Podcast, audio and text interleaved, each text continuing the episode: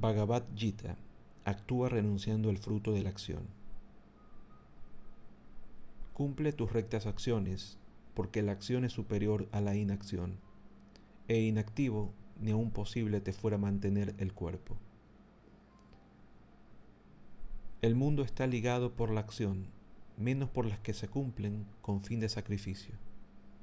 Así, oh hijo de Kunti, ejecuta tus acciones con este fin, desembarazado de todo apego.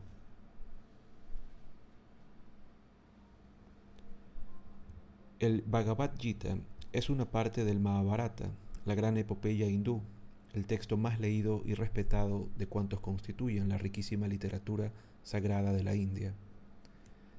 En ese relevante episodio tiene lugar el sublime coloquio entre Krishna y Arjuna, llamado el canto del Señor. Arjuna, el príncipe Pandava, se detiene a contemplar el campo de batalla. Ante él se extiende el ejército de los Kuravas, sus primos. La lucha será fratricida.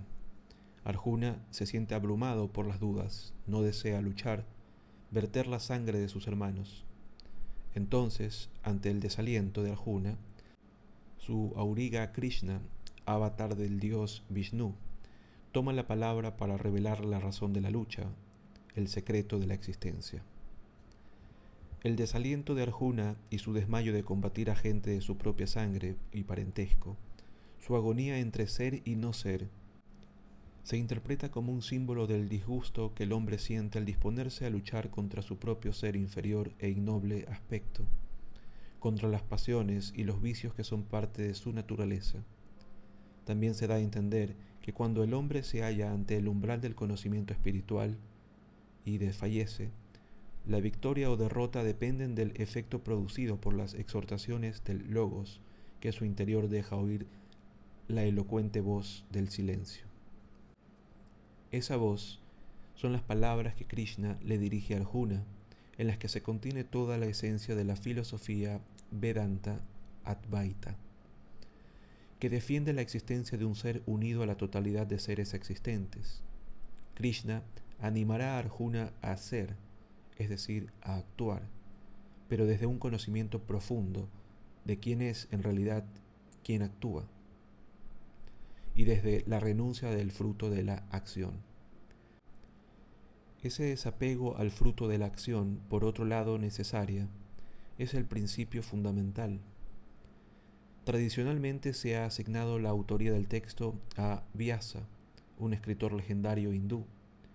Según la tradición, este maestro, o mejor sucesión de maestros que vivieron entre el siglo X a.C.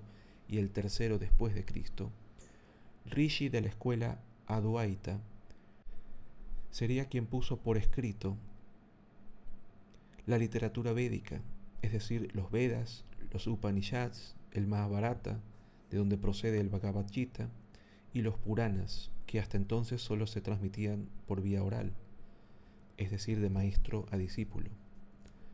Lo hizo en previsión de la llegada de la era Kali, que comenzó en el 3102 a.C., según la cronología hinduista, pues este sería un tiempo en que los seres humanos carecerían de la memoria necesaria para acordarse de tanto texto.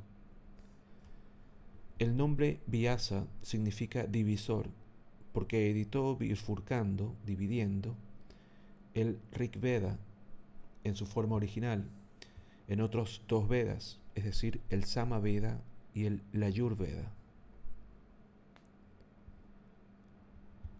Quien así conozca en su esencia mi divino nacimiento y mis acciones divinas, ya no volverá a nacer cuando deje el cuerpo, sino que a mí se unirá, oh Arjuna.